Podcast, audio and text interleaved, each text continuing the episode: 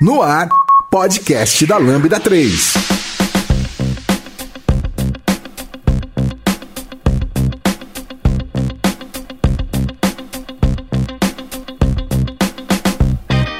Olá, eu sou o Marmude, esse é o podcast da Lambda 3 e hoje a gente vai falar sobre Coding Dojo. Aqui comigo estão Lucas Teles, Giovanni Bassi. Não se esqueça de dar 5 estrelas no nosso iTunes, porque ajuda a colocar o podcast em destaque. A gente também tá no Spotify agora. E não deixe de comentar esse episódio no post do blog, em nosso Facebook, SoundCloud e também no Twitter. Ou se preferir, manda um e-mail pra gente no podcast lambda3.com.br.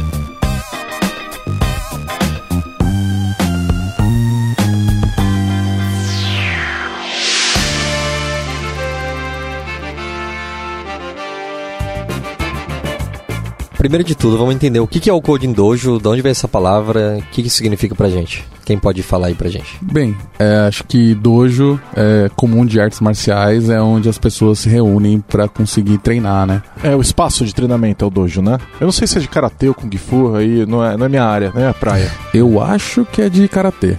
É. Mas então, enfim, a origem é essa. Então a ideia é que pessoas que programam se reúnam em algum lugar para treinar. Treinar o quê? É, então, o dojo é o espaço de treinamento. Mas, e, e, aí, assim, não sei exatamente como o pessoal que pratica artes marciais trabalha isso. Pra gente, o Coding Dojo, que virou o nome, né? A gente não chama. A gente chama de dojo por apelido, mas é Coding Dojo, né? Não é. A gente não fala tanto do espaço, não é o espaço, é meio que uma prática, virou uma, é, virou uma coisa diferente do que ele significa pro pessoal da, das, das artes marciais, né? Não é o espaço onde a gente se encontra encontra para treinar o. Quer dizer, é, é, a, é, a, prática de se reunir para fazer esse treinamento, virou, não é o espaço. E aí é, é, e é isso, né? O Code Dojo é o, é o treinamento, né? É a gente praticar programação. E por que que vocês acham que praticar programação é interessante para quem, pra quem já coda? Eu já codo todo dia em .NET, por que eu ia querer ir num dojo de .NET, por exemplo? É basicamente para flexionar músculos diferentes.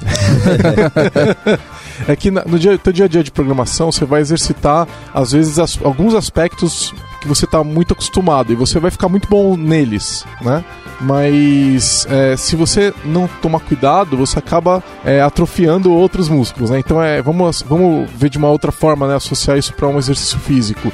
Você é, trabalha, por exemplo, carregando caixas. Então talvez você fique com as costas fortes ou com os braços fortes, mas não tanto com as pernas. Estou fazendo uma alegoria aqui, né? Uhum. O problema é que você vai ficar muito forte numa parte, numa parte do corpo e fraco na outra. Então você tem que ir numa academia para reforçar suas pernas. É a mesma coisa com a gente aqui. Então talvez você trabalhe com mobile. E aí os seus outros músculos ali de trabalhar com web, trabalhar com a programação desktop, trabalhar com é, é, outros tipos de linguagem, né? Eles, esses caras esses vão enfraquecendo. Então, o que, que, você faz? Você vai num dojo para reforçar esse, esse conhecimento. Sim, além de você estar tá codando junto com outras pessoas, né? Pessoas às vezes muito diferentes que você não conhece, que pensam de forma diferente. E sempre quando a gente vê coisas diferentes, agrega, né? Agrega você como profissional, a, a sua forma de ver como codar muda, né? É, e, e eu, eu acho isso muito legal porque quando a gente tá num time, vamos lá, são cinco pessoas, são cinco maneiras de programar diferentes, né? Mas um dojo você vai ter mais que isso, né? E aí cada um tem uma, um jeitinho um pouco diferente de fazer as coisas, você vai aprendendo com isso também, é muito legal isso. Eu acho legal no Clean Coder, eu acho, o Uncle Bob ele comenta que é muito comum que em outras áreas as pessoas treinem o que elas fazem, o que elas praticam. E aí ele pergunta, né? Você tá treinando o que você, o que você quer fazer? Então ele sugere que você code X horas por semana. E aí essa seria uma maneira de você poder fazer isso, às vezes até com outras linguagens que você não conhece, né? Então é legal essa ideia de que eu estou realmente praticando aquilo que não necessariamente eu estou fazendo no dia a dia, que como o Giovanni comentou, é, nem sempre você está codando web se você trabalha só com mobile, por exemplo, e aí talvez seja interessante você ir para fazer esse, esse, tipo de coisa, né? Uma coisa que eu gosto é assim, você sair do seu ambiente de conforto, né? Então, eu acho os dojos que eu acho mais legais que eu participei foram os que eu trabalhava numa plataforma que eu não conhecia. Por exemplo, eu conheço bem Linux e Windows, mas eu não sou muito conhecedor de Mac, aí eu tinha que programar no Mac. Então, totalmente me tira da minha zona de conforto. Ou então eu vou trabalhar com um paradigma que eu uso muito pouco, que, por exemplo, a gente trabalha normalmente, na né, maioria das pessoas, com orientação a objetos, e de repente você cai numa linguagem totalmente funcional, um dojo de Haskell, por exemplo, ou de Clojure, é muito legal, que você aprende um monte. Ou com uma IDE ou alguma ferramenta que eu não conheço. Então a gente já fez um, um dojo aqui na Lambda com Vim.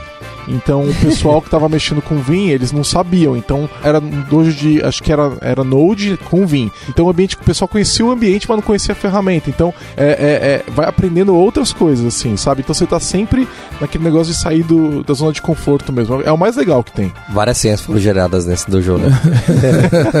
A gente fez um de PowerShell também, né? Sim. Foi, Onde a gente. O PowerShell permite programação totalmente imperativa, mas também muito funcional, dependendo do que você está fazendo, né? E aí a gente sol- resolveu e depois a gente foi refatorando para buscar aspectos mais declarativos, mais funcionais. Foi muito divertido também. Sim, aí, pra gente poder entrar mais em detalhes do, de como pode ser um dojo, o que que significa, então, você comentou que não, na nossa área não necessariamente tem a ver com o local e sim com a prática. É, quais são as formas de dojo? O que, que é um dojo de fato? O que, que a gente faz quando a gente vai lá num, uma, num dojo de algum lugar?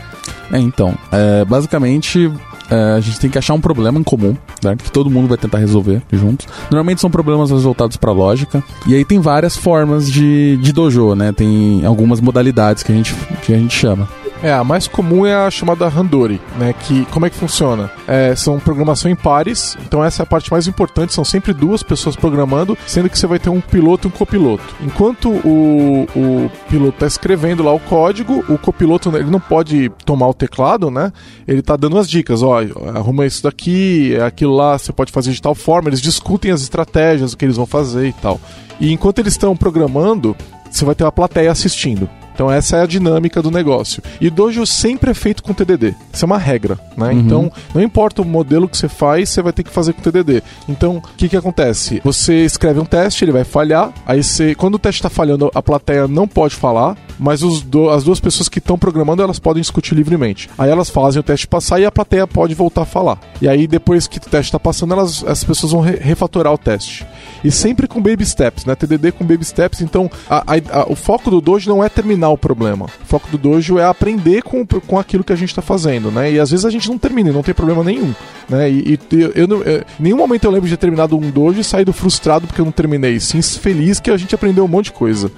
Né? Então, o Randori é, é o mais comum. Aí tem turnos, né? Então as pessoas elas programam. Então a gente normalmente faz 5 ou 7 minutos, isso é o mais comum, né? Eu acho que 5 normalmente é pouco, você, você sai um pouco frustrado, né? Vocês não acham? Sim. É, Sim, sim, Quando com você começa a engrenar, você já Toca tem o que sair. alarme. É. é. Quando acontece o, o- o turno, aí a- o piloto volta pra plateia, o copiloto vai pro piloto e alguém da plateia vira copiloto. E não importa o ponto que você tá, você tocou o alarme, você para. E aí vai trocando. Então, todo mundo que tá na, na plateia vai participar e todo mundo que tá programando vai depois assistir. E é- essa regra de ficar quieto quando tá assistindo é a mais difícil de todas. É, né? Quase nunca funciona. A regra mais, a regra mais desrespeitada em qualquer É. dojo, né? Dizer que as pessoas gostam de ficar opinando sobre outra coisa? Quem diria, né? Mas aí acho que tem a exceção, né? Que se tiver com teste vermelho e o, o copiloto e o piloto pedirem ajuda, tem, eles Sim. podem aí falar, né? É, aí você vai ver o pessoal sentado e mordendo o lábio querendo É. falar, né? Eu tô vendo o erro ali, cara. É. Inclusive, não vale quando você passar a ser copiloto ou piloto apagar o código que o amiguinho anterior fez, tá? né? Vamos...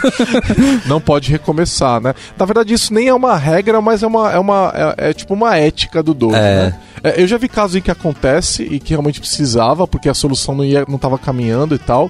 Mas é, é- pode ser entendido de forma um pouco desrespeitosa, né? Né? Você comentou que tem um- sempre o piloto, copiloto e a plateia, mas é, como que vocês garantem então que uma pessoa que chegou lá e aí, sei lá, o dojo é de Haskell no Linux com Vim? Eu nunca usei Linux, nunca usei Vim e nunca usei Haskell. Como é que eu consigo ajudar ou, sei lá, como é que eu perco medo de ir lá na frente de todo mundo e codar isso aí? Que dica vocês têm? É, na verdade, assim, quando, quando a gente vai fazer um dojo desses, assim, né? Sempre uma pessoa que conhece aquele ambiente tem que estar presente. Então, é, e ela tem que conhecer, ela tem que ter fluência naquele ambiente de alguma forma. Então, alguém que conhece Linux, Haskell e Vim vai ter que estar lá. Se, se a pessoa não conhece Vim, por exemplo, então ela faz o no, com Haskell no Linux, mas sem o Vim. Então, alguém tem que estar lá, porque senão o dojo não progride. E essa pessoa, normalmente, ela vai ajudar, é, principalmente na questão de sintaxe da linguagem, o uso. Quando a gente fala de Vim, vai precisar ajudar muito no uso da ferramenta também, né? Por isso que o uso do Vim no dojo, ele pode ser complicado. Eu normalmente prefiro, então, que se você vai usar Vim, pega um ambiente mais familiar para as pessoas. Pega um Java, um C Sharp, vai todo ser um do- que conhece, né? É, vai ser um dojo de Vim, no caso, né? Porque senão a complexidade aumenta aí exponencialmente. Exato. E é- essa pessoa, normalmente, é, eu, eu noto que a regra do ficar quieto não se aplica muito a ela, entendeu? Porque ela normalmente fala mais. Ela fala, é,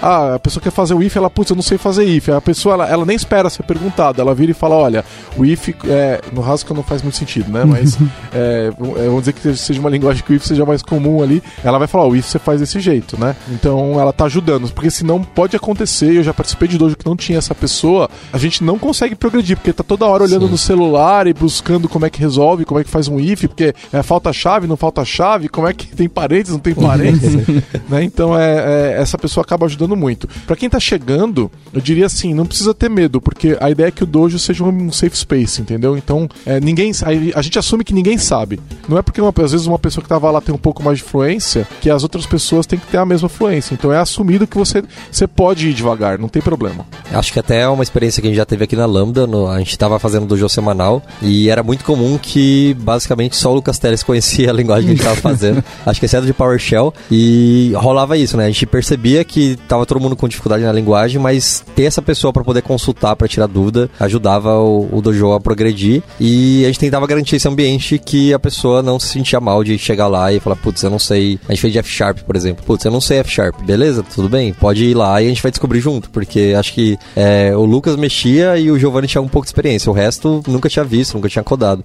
Acho que é importante quebrar esse medo de que alguém vai estar tá julgando o seu código, algo assim. Até porque, como o Giovanni falou, o foco está em você aprender alguma coisa e não em resolver o problema ou mostrar que você sabe alguma coisa. Né? É. Sim, a graça é você entrar num, num terreno que você não conhece e adquirir experiência daquilo, né? Aprender algo novo e falar, pô, eu saí daqui com uma bagagem aí que eu não tinha antes. É, e eu diria o seguinte, a pessoa que está ajudando na linguagem, na plataforma e tal, ela também não tem que ser especialista. Então, assim, a gente vai fazer um dojo de Haskell, eu não tenho que codar em Haskell diariamente no meu trabalho para poder ajudar a guiar um dojo de Haskell, né? Eu posso conhecer a sintaxe, ter estudado um pouco e pelo menos conseguir conduzir um pouco, mas pode ter, acontecer de ter pontos em que eu não sei fazer também. E aí nós vamos aprender juntos, não tem problema. Então, é, é, é isso é totalmente aceitável. Você não tem que ser um expert naquela plataforma para poder ajudar ou ah, então nunca vamos fazer um dojo de, de escala porque ninguém aqui da, do no meu grupo conhece escala, então não vou fazer. Não, pega uma pessoa e fala assim, você não pode, alguém quer estudar um pouquinho de escala essa ao longo semana e a gente faz dojo semana que vem? Pronto, já deu, entendeu? Então a pessoa vai lá, brinca um pouco, instala, vê, sabe preparar o ambiente para poder começar o dojo na hora, tal. Então, isso é suficiente para poder dar os primeiros passos assim, sabe? Não tem problema. E, e aí de repente fez um dojo de escala, de repente faz o segundo de dojo de escala na, na outra semana para reforçar e tudo mais, entendeu? Aí todo mundo se empolga, é muito normal acabar o dojo, o pessoal você sobe o código para algum GitHub, alguma coisa, e aí você pega, o pessoal chega em casa e fala: "Ah, eu vou tentar terminar", e a pessoa vai lá forca o dojo, né, no, pra conta dela e termina. E aí na outra semana todo mundo sabe um pouco mais, então é mais legal você fazer o dojo que é, de novo na mesma linguagem, né? Eu acho ruim ficar fazendo sempre da mesma, mas repetir uma, duas vezes, eu acho mega legal, divertido pra caramba. Sim, sim. Eu acho que o segundo, ainda mais se for uma linguagem que as pessoas não estão acostumadas, vai fluir mais, mais tranquilo, né? Porque você já teve toda a parte de sofrimento de ingressão, a linguagem nova no anterior. É, an antes da gente entrar em outros detalhes, você comentou que tinha outros modos de, de dojo, né? Quais outros a gente tem? Tem o kata. O kata basicamente é uma pessoa só demonstrando para a plateia. Então, é, você não tem o copiloto e não tem turnos. O kata é assim: uma pessoa sabe resolver o problema, mas ela vai resolver também com baby steps e também com TDD. Só que em vez dela ficar tomando turnos, ela vai conduzindo a plateia e contando: olha, olha, então eu preciso resolver esse problema, eu vou escrever esse teste. Ah, o teste está falhando, então eu vou escrever esse código. Ah, agora o teste tá, eu vou escrever um próximo teste tal. Ah, olha, o teste está me falando que eu tenho agora que responder esse problema, então eu vou fazer essa alteração aqui no código. Então ela vai contando. Aliás, esse negócio de contar a história, contar o que você está fazendo é importante em qualquer dojo, mesmo no, no Randori também, que foi o anterior que a gente falou, né? É, tanto no Randori quanto no Katavos, o piloto, ele tá contando o que ele tá fazendo, né? Então, ele não pode ficar quieto, tem, rodando, e aí a gente não sabe o que a pessoa tá fazendo. Até porque senão a pessoa vai sentar lá e vai apagar tudo que ele fez, porque não sabe o que ela tá fazendo. Né? Exato, não entendeu, né? Então, e no kata é, é, muito legal ver o kata, porque normalmente ele é rápido, né? Então, um dojo normalmente ele vai ser uma hora, uma hora e meia, duas horas, assim, geralmente nesses tempos, né? Um, um, um kata vai levar 15 minutos. Então você pode, numa, numa sessão de uma hora, fazer três, quatro katas, entendeu? E é muito legal, porque você sai com o entendimento do problema e sai com é, o entendimento de como se resolve aquele problema com é, um, um, algoritmo qualquer. E normalmente a pessoa que está apresentando o kata não é um algoritmo X, ela, ela normalmente está buscando um algoritmo que é, fica bom, que realmente tem algum desempenho ou que explica bem o problema, né? Porque normalmente a gente resolve, normalmente não, mas muitas vezes a gente resolve o problema do dojo com um algoritmo que às vezes não é o, o melhor, né? Não é o mais bonito, não é. E o kata normalmente ele tem outro foco, ele tem o foco de ir resolver o problema com o TDD e buscando falar, olha, esse algoritmo aqui ele ficou bom por causa disso, entendeu? Então é legal ver kata. E kata você encontra também no YouTube. Eu, eu me fiz um kata 10 anos atrás, né? É, eu não lembro com qual sorte, algoritmo de sorte que eu fiz ali, mas é, eu montei o algoritmo de sorte e eu gravei minha tela e eu pus no YouTube pro pessoal ver. Então eu tô lá contando como é que eu faço tal. Até depois eu boto o link pro pessoal ver. Mas é basicamente a, a escrita de um algoritmo utilizando TDD com baby steps e explicando. É isso que é o kata. O kata vem da. Eu não sei se é karate ou kung fu de novo. Acho que é kung fu. é, é, uma, é, é, e me perdoem se eu estiver errado, né? Eu admito minha ignorância. É, o kata é uma demonstração, né? O kata é uma demonstração de, entre aspas, um algoritmo de artes marciais, né?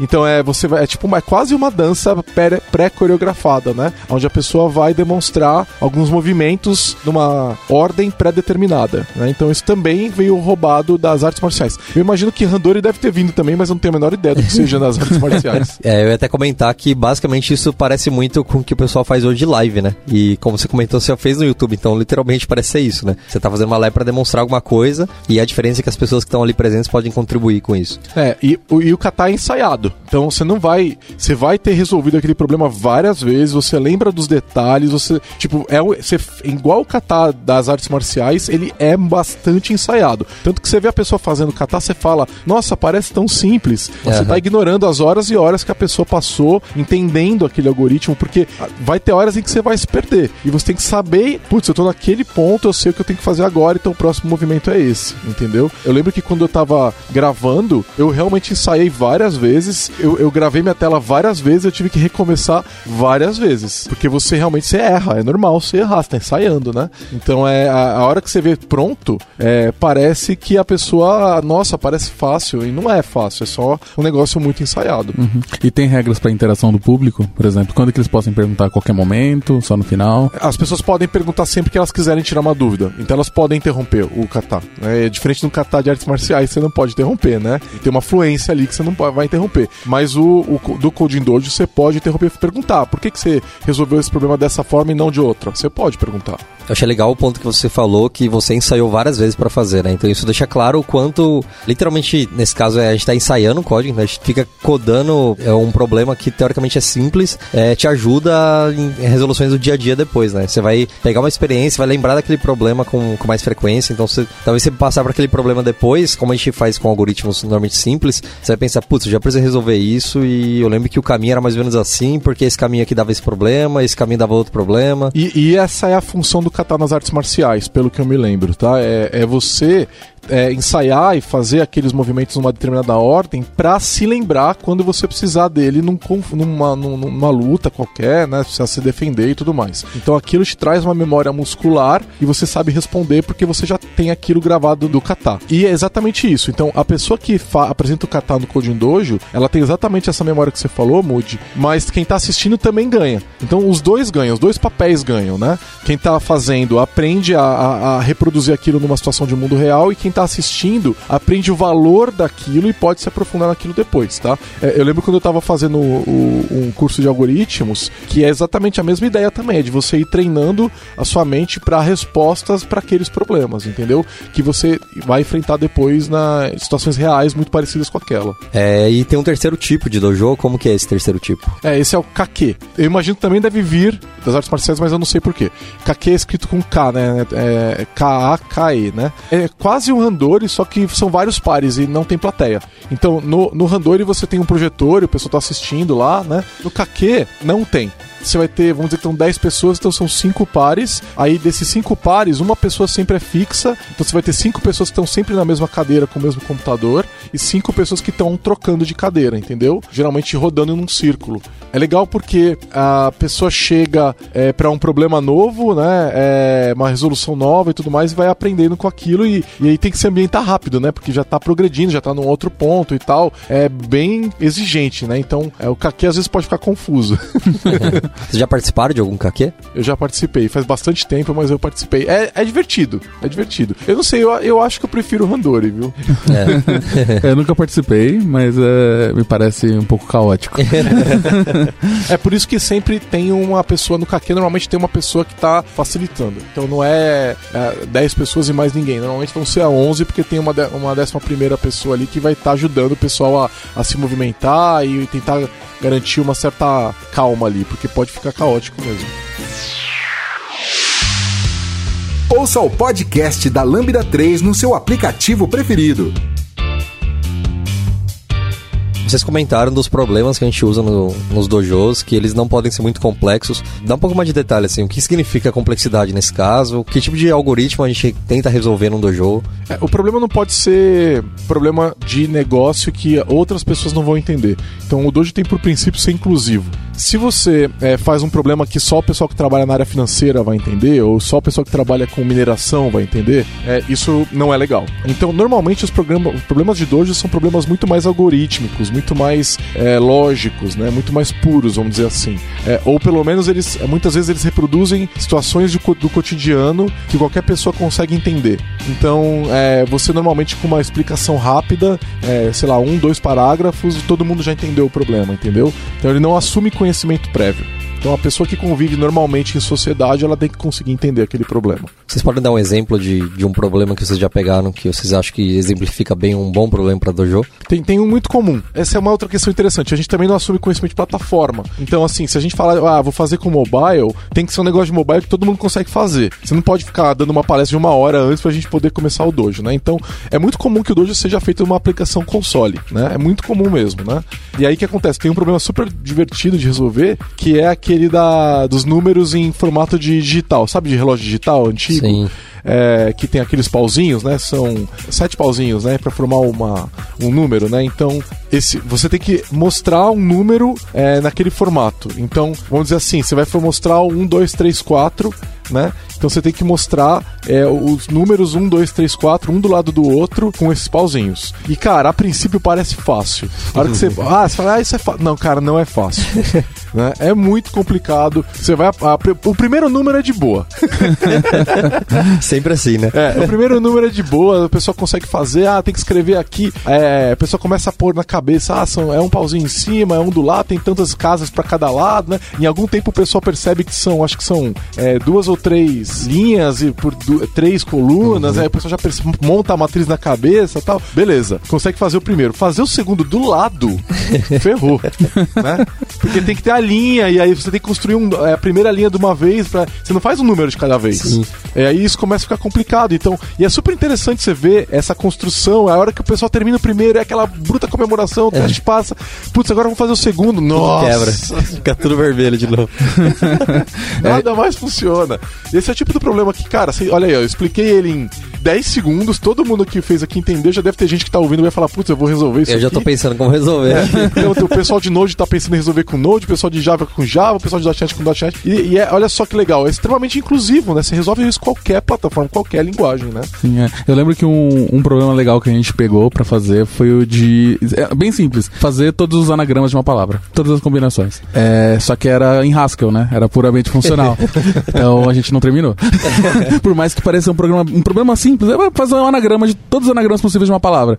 Foi, foi bem legal. Acho que esse é um bom exemplo, né? Que a gente. A maioria das pessoas que estavam na sala não conheciam paradigma funcional. Então rolava coisa do tipo, tá, eu quero fazer um if aqui. É, então, se tá em Haskell, provavelmente você não vai querer fazer um if aí. né? É, é, e o if é difícil de fazer, É. né?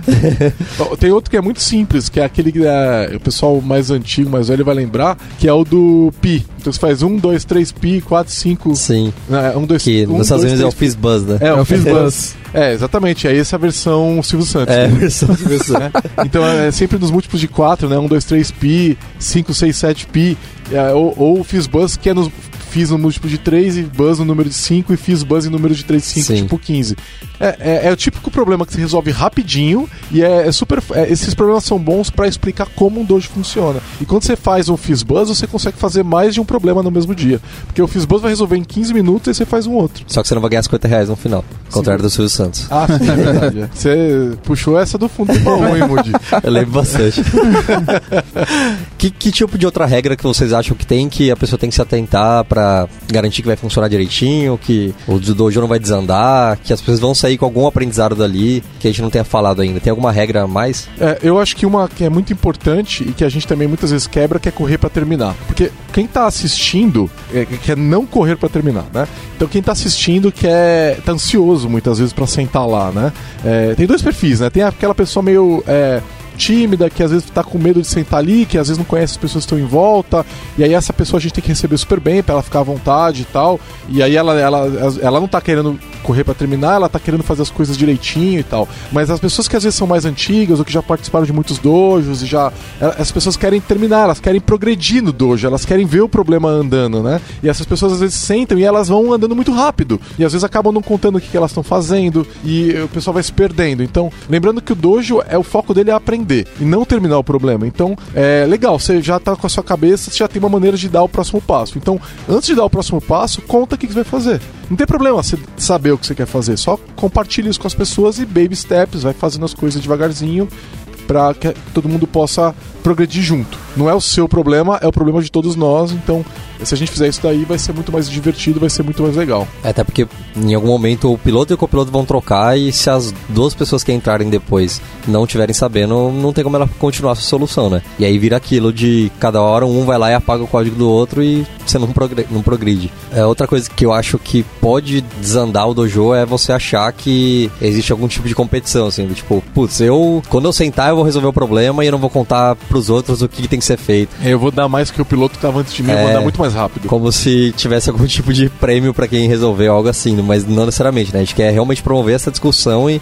e mostrar pra todo mundo uma plataforma nova, uma linguagem nova, né? Então acho que isso é outra coisa que a gente tem que tomar cuidado pra não fazer, porque não, não ajuda em nada na dinâmica em si, né? Acho que ninguém vai achar melhor ou pior porque uma pessoa sentou lá e resolveu tudo. Acho que vai achar pior, na verdade. Sim, e o, o, o Baby Steps eu acho que é uma questão importante. É, isso é bastante importante porque muitas vezes as pessoas não entendem como funciona TDD, né? Então uma das coisas que a gente está aprendendo quando a gente está fazendo o dojo é o TDD. O Baby Steps é uma, é uma regra importante do TDD, que é eu vou pegar e resolver o problema da forma mais simples possível, né? Eu não vou... Então muitas vezes a pessoa fala assim, bom, vamos, fazer, vamos dizer que eu estou fazendo aqui um dojo para resolver o algoritmo de soma. Então, a primeira coisa que eu vou fazer é criar um teste para soma. E eu vou somar o que? Zero com zero. Certo? Somar do- uma soma binária, né? De zero com zero.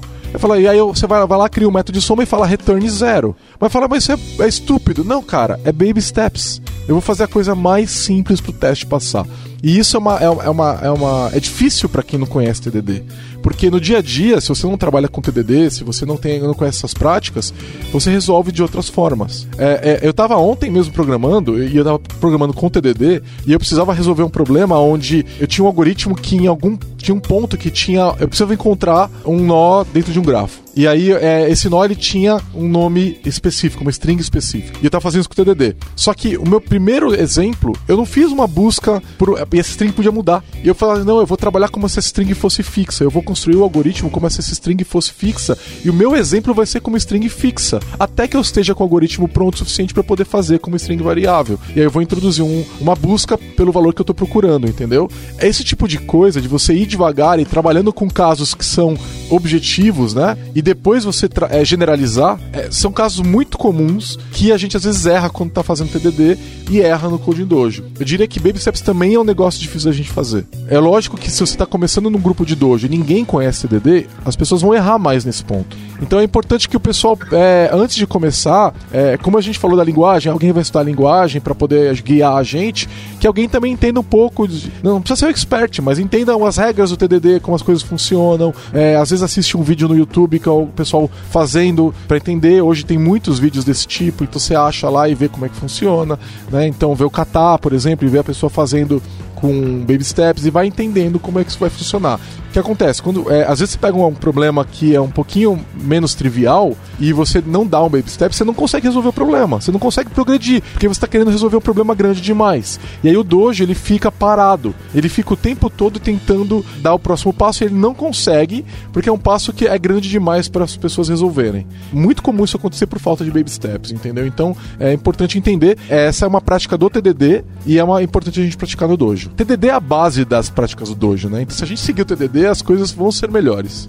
Eu ia até comentar que, lembra que como a gente está falando de TDD aqui, a gente está falando daquele fluxo vermelho, verde refatório. Então, não necessariamente você tem que fazer o melhor código possível no, de cara. E, em geral, a gente não quer fazer isso para não cair no problema que o Gigi falou, né? Você ficar um tempão lá tentando resolver e você não vê progresso nenhum. Então, não, não tenha medo de fazer o código mais simples e um código que você julga idiota. É, mas se ele resolver o problema, você vai ter a chance de refatorar logo depois. E aí, refatorando já com os testes criados, é muito mais seguro do que você refatorar sem ter ideia nenhuma se aquilo que você está fazendo está quebrando alguma regra ou algo assim. Então, levem isso bem à risca no dojo, que acho que ajuda bastante a, a ter esse senso de progresso e deixa as pessoas mais engajadas também, né? Que a pessoa vai ver que a gente está conseguindo fazer algo e não está todo mundo parado tentando fazer algo que não, não tá saindo, nem nada assim. É, até falando de TDD, né? Eu lembro que quando eu entrei em contato com o TDD há mais de 10 anos atrás, eu achava um negócio meio surreal, porque ninguém que eu conhecia fazia. É, fora, de vez em quando, você encontrava as pessoas na comunidade, assim, mas no meu ambiente profissional ninguém fazia, né?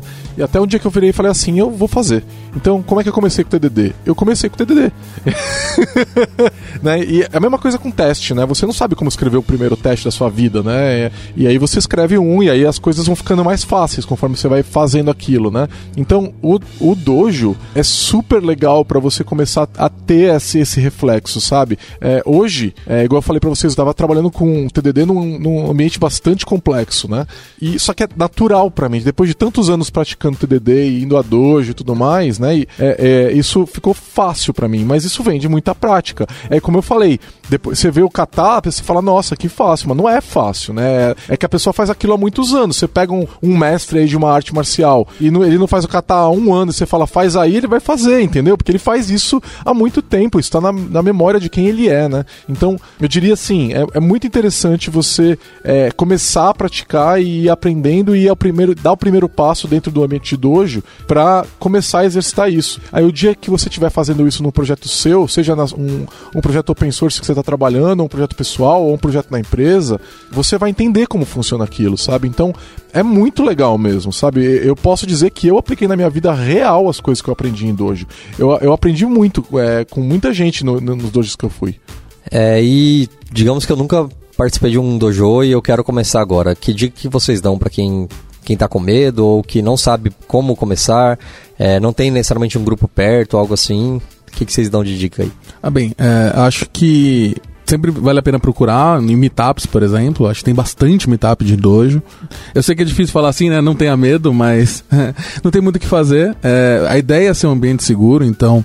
Eu, eu, por exemplo, a primeira vez que eu fui num dojo, eu só fui e só assisti. Eu queria mesmo, mesmo era saber como que funcionava, como é que era, para depois eu tive mais coragem de participar. Talvez seja uma boa opção, certo? Você encontra algum grupo que você tem, conhece algumas pessoas. Meetups, né? Grupos. Talvez você, se você, na sua empresa, você consiga fazer um grupo de, de dojo para começar né? Junta quatro, cinco pessoas que seja, que queiram né, evoluir como desenvolvedores, como programadores, que queiram, estejam curiosos e só fazer. Já vi grupos de mulheres tocando dojos também, isso acontece, então é, é vão ter vários grupos. Então eu acho que o primeiro passo seria procura um grupo de dojo no, na tua região. É muito comum, é, a gente teve uma época que tinha muito grupo de dojo. O Brasil, inclusive, se você procurasse, estava liderando essa questão. Toda hora pintava um grupo novo de dojo é, no país inteiro, né? Isso é no 2010, 2009, nossa, tinha muito grupo de dojo.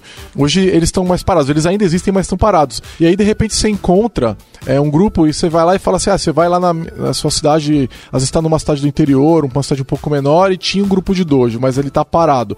Meu, você vai lá no Bitap e pergunta: oh, quando é que vai ser o próximo? É, eu gostaria de participar e às vezes o pessoal se anima, que às vezes o pessoal tá numa correria do dia a dia tal, né? Lembrando que se esse grupo às vezes estava ativo 5 anos atrás, 7 anos atrás, as pessoas envelheceram, às vezes elas estão num outro momento de vida, às vezes elas estão ocupadas, mas quando você fala, elas se reúnem de novo. E é legal Entendeu? Então, depois você vai lá e fala assim, ei galera, entrei agora aqui, quando é que vai ser o próximo? O último foi há dois anos atrás, o pessoal fala, pô, que legal que você postou, vamos fazer. Às vezes, se você tem um espaço para contribuir, então, de repente a tua empresa, ela, ela tem esse, tem um auditório, tem uma sala de reunião, porque às vezes o dojo às vezes é numa sala de reunião, cara. Cabe 10 pessoas, então, é, é pô, eu, pode ser aqui na minha empresa, ó, cabe 10 pessoas, a gente pede aqui uns salgadinhos, pede uma pizza no final, sei lá, entendeu? É uma maneira de você também ajudar a, a, a tua comunidade local a, a fazer. Se você consegue ter o espaço, já é o meio caminho andado.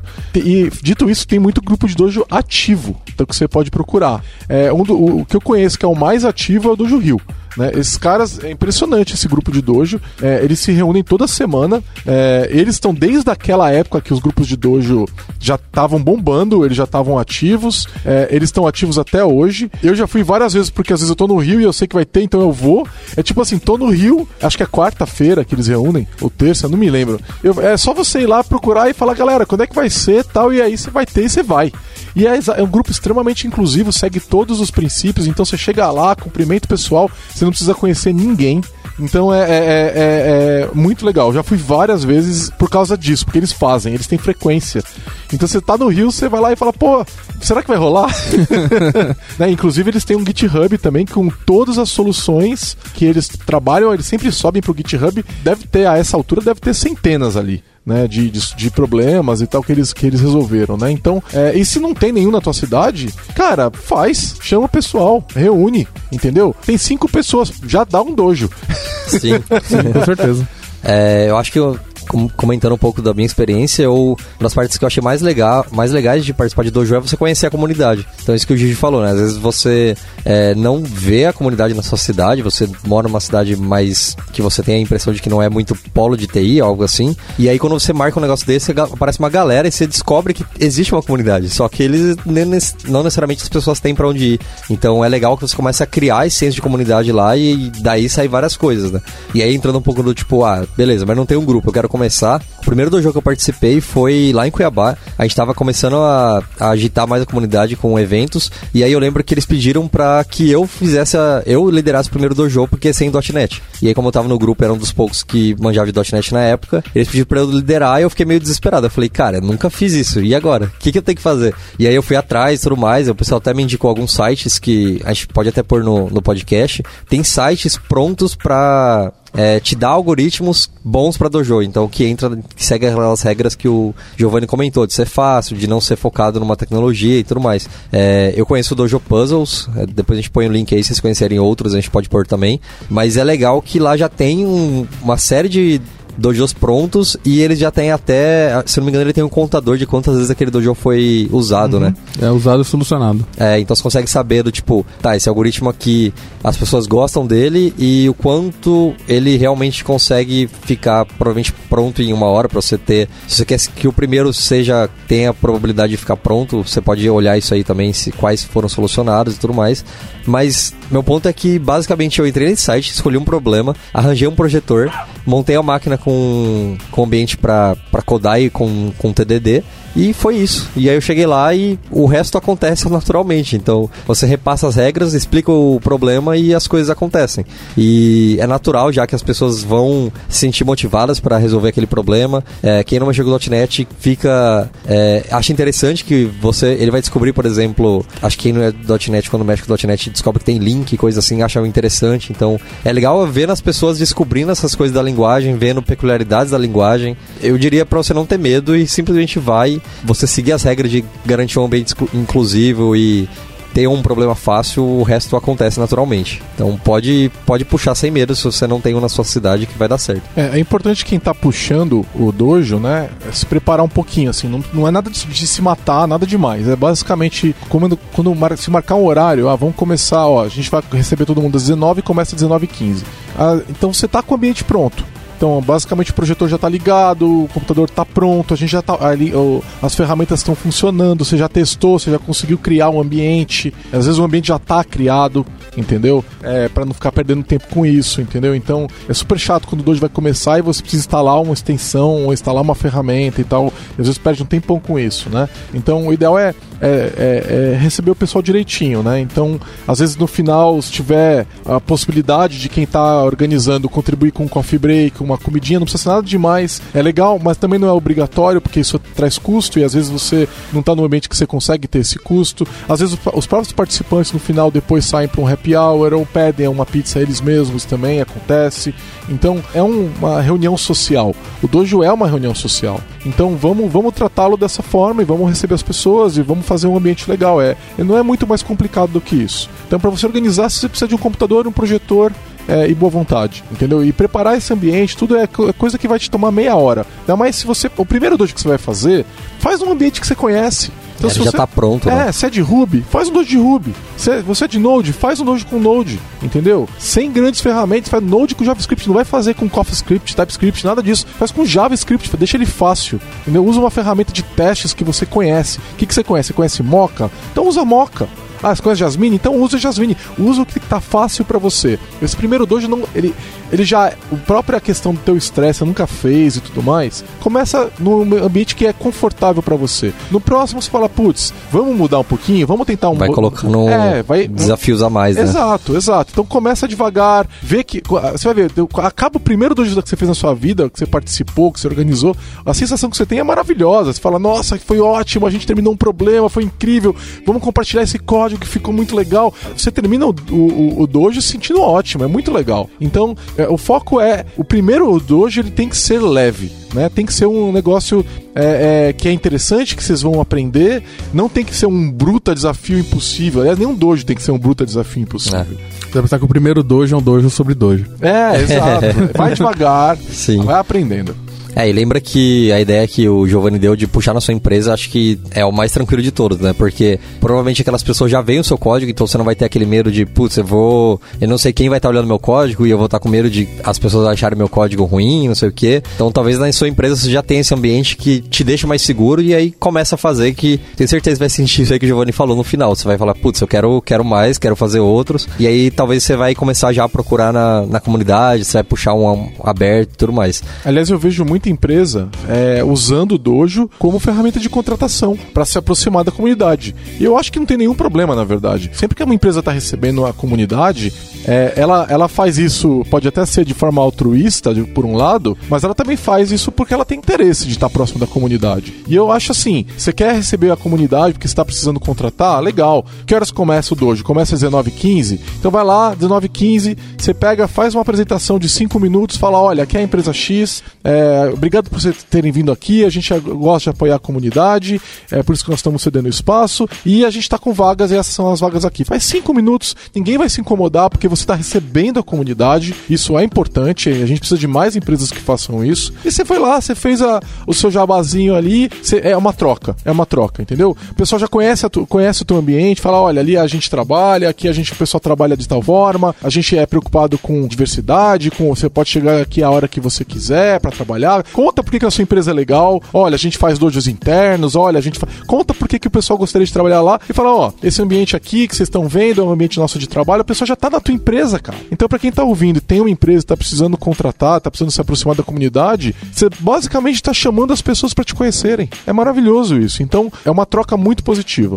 É, às vezes você tá numa cidade que tem é, é, é uma cidade interior, com pouca, poucas pessoas que programam. Pô, traz as pessoas para tua empresa. Elas nunca foram lá, elas nem sabem que você tá contratando, vai lá, né? abre, abre as suas portas, né? Deixa as pessoas te receberem. Para quem tá indo num dojo, lembra que se a empresa tá abrindo a porta dela para você ir lá, isso já, isso já tem um significado gigantesco. Porque vamos combinar, se a empresa tem um ambiente de trabalho horroroso, ela não vai abrir as portas, ela vai te contratar, mas nunca vai mostrar quem ela é. A hora que você chegar lá vai ser o It's a Trap, né? É. Então, assim, se ela abriu a porta, já é um indicador muito interessante, né?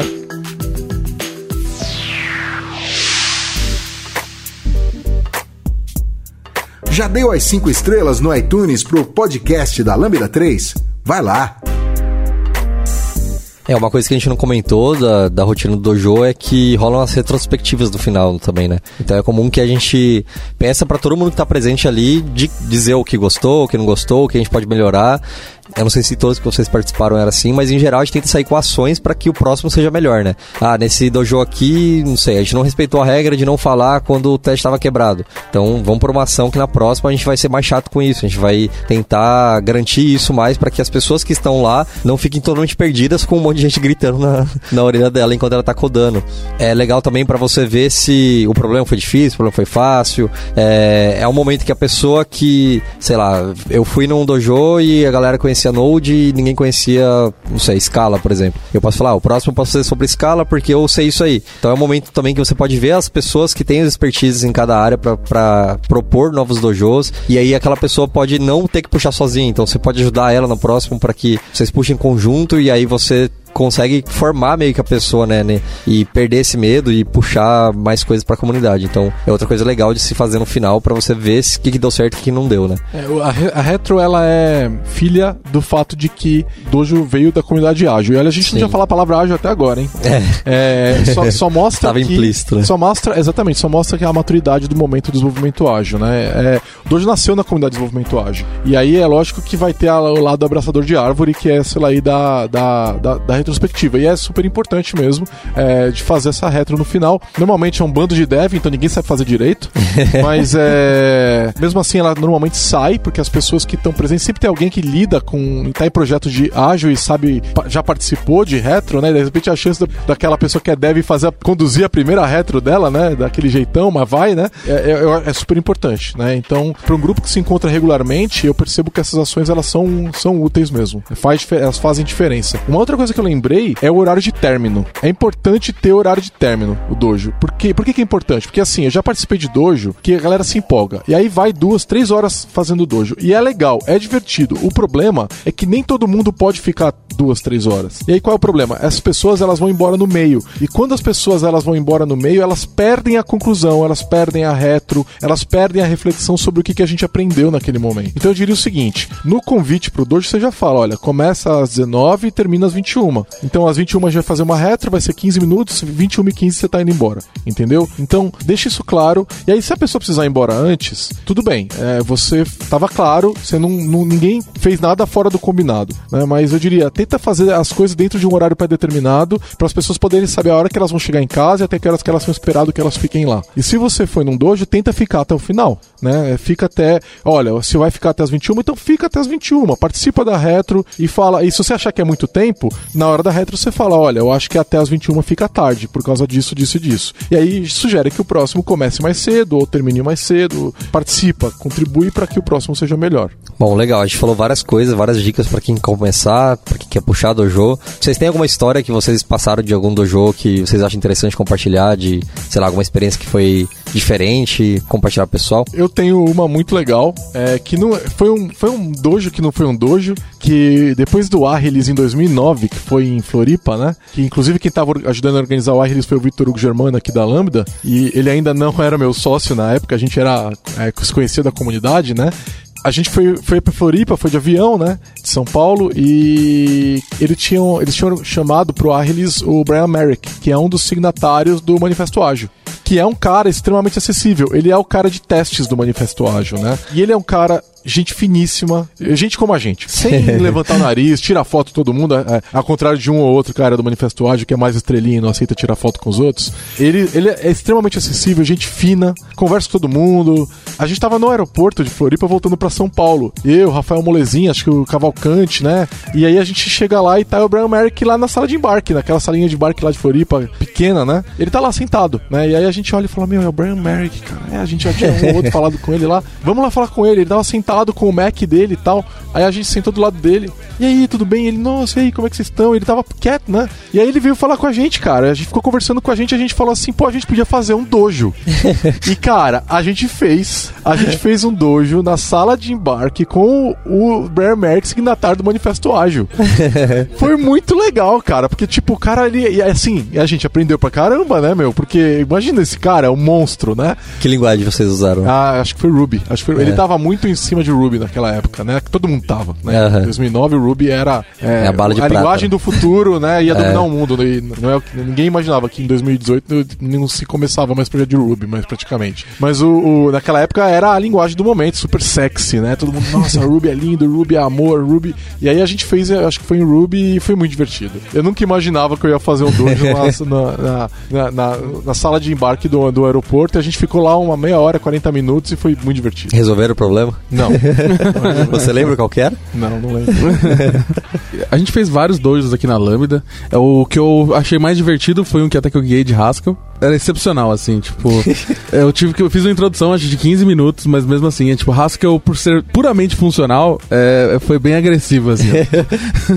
e a gente não conseguiu terminar, a gente basi- basicamente não progrediu nada, mas foi, foi bem legal, foi bem divertido, porque você via as pessoas tanto assustadas pelo fato de daquilo ser estranho, e ao mesmo tempo empolgadas porque fala, caraca, mas como é que alguém vai resolver isso desse jeito?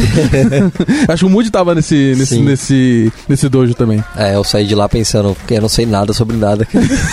Aliás, pra quem quiser aprender Haskell, tem uns cursos do Eric Myers no Channel 9, feitos. É, é, eles são cursos de programação funcional, mas ele tá basicamente fazendo isso ensinando Haskell. Eles, é, são gratuitos e Eric Meyer é um monstro da programação Sim. funcional, é o cara que inventou o Reactive é, Extensions. do C Sharp, depois foi aparecer é, o RxJS, JavaScript, hoje tem em todo lugar, né? E tá tudo lá no Channel 9, é em inglês, porque ele, ele, ele tá fazendo em inglês, trabalhando na Microsoft e tal, e é incrível, e pra aprender Haskell é maravilhoso. Sim, sim, eu já vi, são muito bons mesmo. Eu fiz um de Clojure lá em Cuiabá. que Na época eu nem nem tinha ouvido falar de Clojure, eu só vi que ia ter um dojo. Eu lembro que eu acho que eu não consegui chegar no começo, é, mas eu lembro que quando eu bati o olho no código eu vi aquele monte de parênteses, eu falei, meu Deus.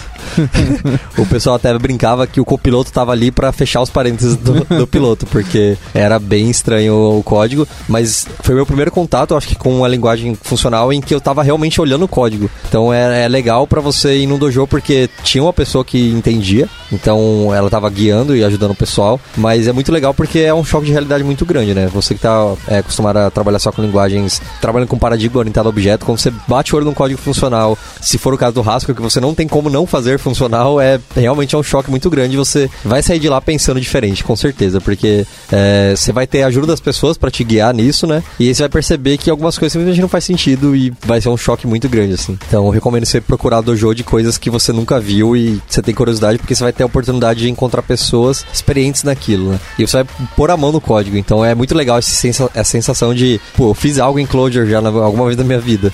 então é bem legal isso. Eu, eu, eu vou dar uma sugestão pessoal. e A, a gente já fez um, um dojo com um problema chamado Conway The Game of Life, né, o jogo da vida, que é basicamente como se você tivesse uma cultura de células e elas têm regras específicas para se reproduzir. E o interessante do Conway é que ele exige uma matriz é, visual, né? Então é, você tem que fazer com alguma plataforma que você vai conseguir fazer com a matriz visual. Então pode ser uma um web onde você vai escrever num, num canvas ou usar um table, sei lá o que você preferir para criar, as, é, porque você tem que fazer quadradinhos ficarem ligados ou desligados, né? E aí, o legal do Conway, primeiro, é o efeito visual. E aí eu vou deixar um link aqui pro pessoal ver o, o, o Conway progredindo, porque você vê ele progredindo, é, parece realmente uma culturazinha de células ali, né? Mas o interessante do Conway é, primeiro, é extremamente divertido fazer, não é um dojo rápido e você provavelmente não vai terminar. E aí o pessoal normalmente termina em casa depois, a hora que termina você fala, putz, tava quase, tava perto e tal, eu quero vou terminar em casa e tal. Mas o legal é, faça experimentos para fazer o Conway com comunidades diferentes.